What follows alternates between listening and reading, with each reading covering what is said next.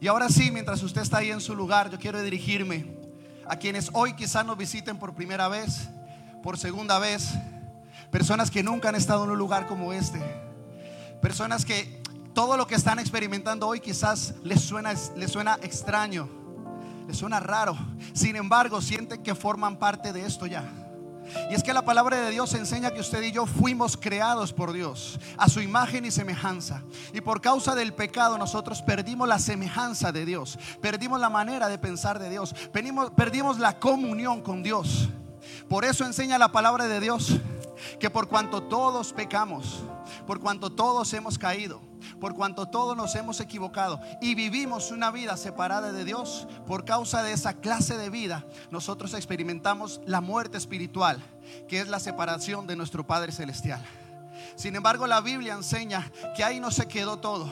Que Dios como tu Padre que te ama, enseña su palabra, que te amó de tal manera antes de que tú le conocieras. Te amó de tal manera aun cuando estabas pecando, aun cuando estabas obrando en su contra, aun cuando le estabas rechazando quizás voluntariamente. En ese momento Él te amó de tal manera que entregó a su Hijo unigénito para que si tú hoy que escuchas este mensaje, crees que Jesucristo puede darte vida eterna y salvación, tú puedas volver a los brazos de tu Padre Celestial.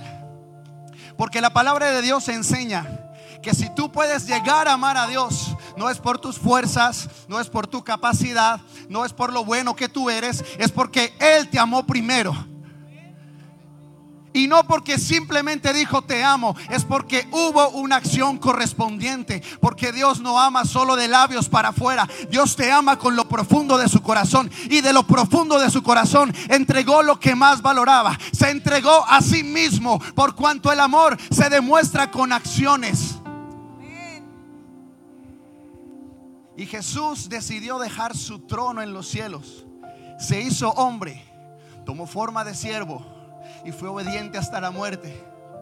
Para que por medio de su obediencia en la cruz del Calvario tú recibas los beneficios de su sacrificio.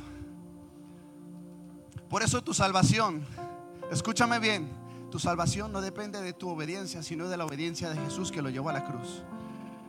Y si tú entras en ese sacrificio, todas las promesas de la Biblia para tu vida y para la mía, son en Cristo Jesús.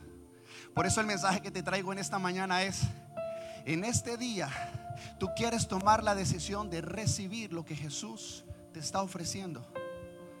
Porque Jesús no vino a esta tierra para condenarte.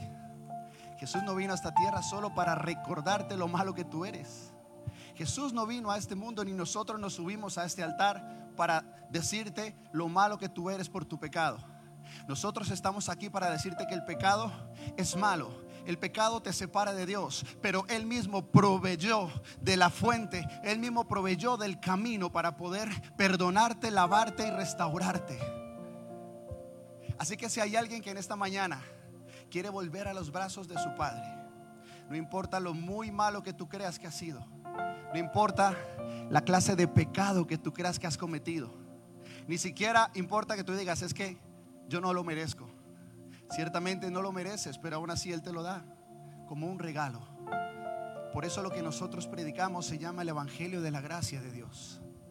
Todo lo que tú recibas en esta mañana es por la gracia de Jesucristo que te lo provee. Ahora enseña su palabra que si tú escuchas este mensaje y decides en tu corazón volverte al Padre, Él te recibe, no te rechaza él te recibe.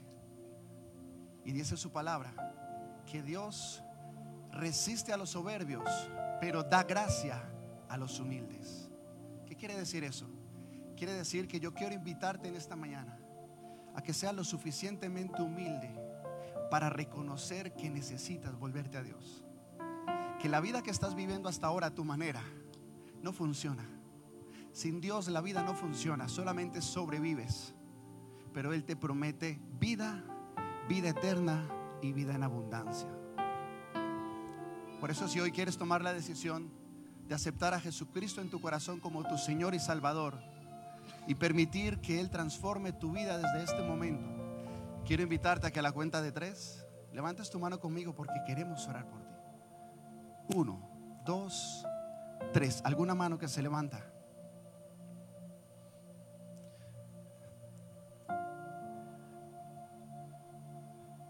Hay una mano que se levanta allí. Dios te bendiga.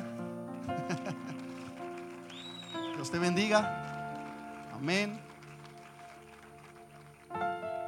Escúcheme, nosotros sabemos que hay personas en este lugar que necesitan creer en este mensaje, que necesitan aceptar lo que Jesús les está ofreciendo hoy. Y esta es la oportunidad que Dios te está dando. No si habrá otra. Esta es la que Él te está dando aquí y ahora. Por eso, una vez más, si quizás tú ya conocías este mensaje, tú ya formabas parte de la familia de Dios, pero por cualquier motivo tú te apartaste, te alejaste. En este día también hay una oportunidad para ti. Él tampoco trae condenación para tu vida porque lo hayas rechazado por segunda vez. En este momento los brazos del Padre están abiertos para restaurar tu vida, restaurar su paternidad sobre tu vida. Así que si hay alguien en esa situación, también te voy a invitar a que a la cuenta de tres levantes tu mano conmigo. Quiero orar por ti. Uno, dos, tres. Tengo una mano que se levanta. Alguien que quiera volver a los brazos del Padre. Una mano que se levanta. Dios te bendiga. Dios te bendiga. Voy a invitar a las personas que levantaron su mano que por favor se pongan de pie conmigo. Y mientras ustedes se ponen de pie, la iglesia los va a recibir con un fuerte aplauso también.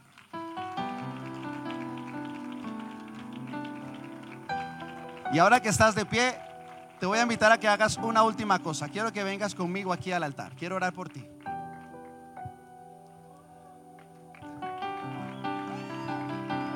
Lo que estás haciendo es un paso de valiente.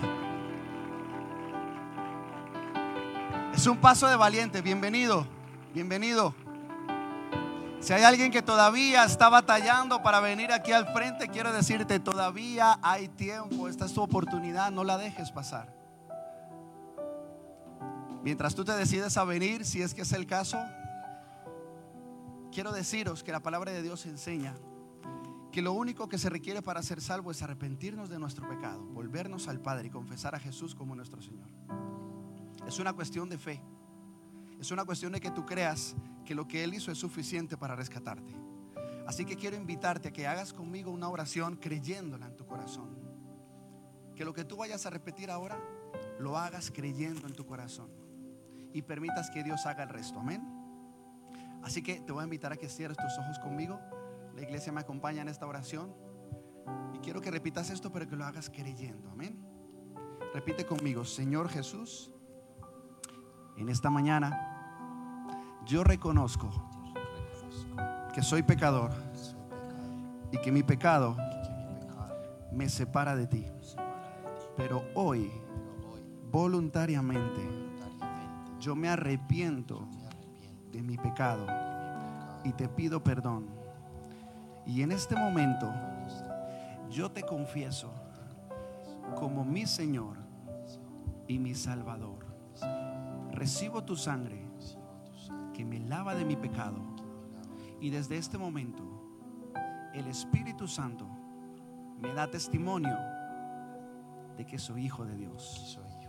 En el nombre de Jesús, amén y amén. ¿Alguien se goza en esta mañana?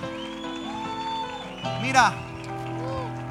La iglesia se goza de recibiros, estamos felices. La palabra de Dios enseña que en los cielos hay celebración por vuestras almas que han sido rescatadas y nosotros nos gozamos con vosotros. Así que bienvenidos a la familia de Dios y os voy a invitar a que sigáis a aquella persona que queremos tomar los datos. Bienvenidos y la iglesia se goza en esta mañana. alguien le da gloria al Padre. alguien celebra con los cielos que en este día es día de salvación. Cierra tus ojitos ahí donde está, levanta tus manos, ponte de pie con nosotros. Vamos a seguir adorando al Padre. Ponte de pie con nosotros un momento más. Estás aquí, dispuesto a abrazar.